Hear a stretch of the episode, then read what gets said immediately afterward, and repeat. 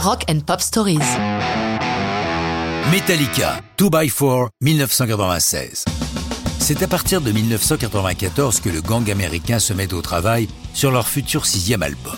Ils vont prendre leur temps, faisant même une pause durant l'été 95 pour se produire en Grande-Bretagne.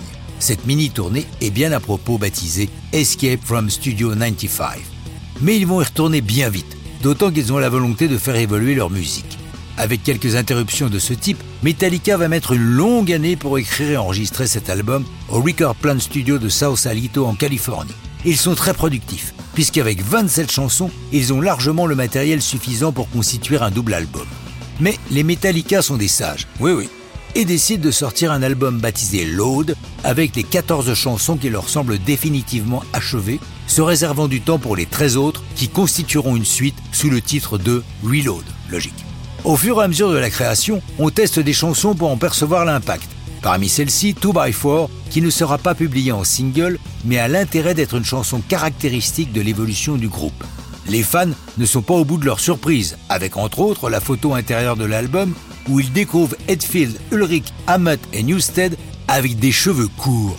Par ailleurs, dans le monde du heavy metal, Metallica a produit les textes les plus tordus ou les plus philosophiques du genre. Pourtant, à d'autres occasions, ils ont aligné des mots sans grand sens, mais qui sonnent lorsque James Hetfield les chante.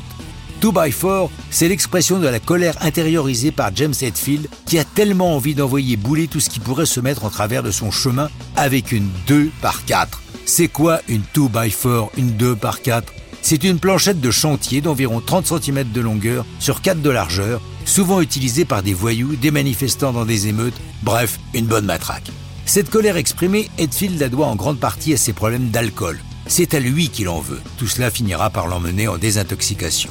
À sa sortie, le 4 juin 1996, l'album Load est propulsé directement à la première place des charts US, même si les critiques font la fine bouche et que des fans de la première heure crient Vendu devant leurs cheveux courts et leur musique plus apaisée. Reload, la suite, sortira un an plus tard et aura les mêmes critiques et le même succès, de nouveau numéro 1. Les fans seront une nouvelle fois décontenancés en 99 lorsqu'ils découvriront leur groupe favori accompagné par l'orchestre San Francisco Symphony avec 100 musiciens. Mais ça, c'est une autre histoire de rock'n'roll.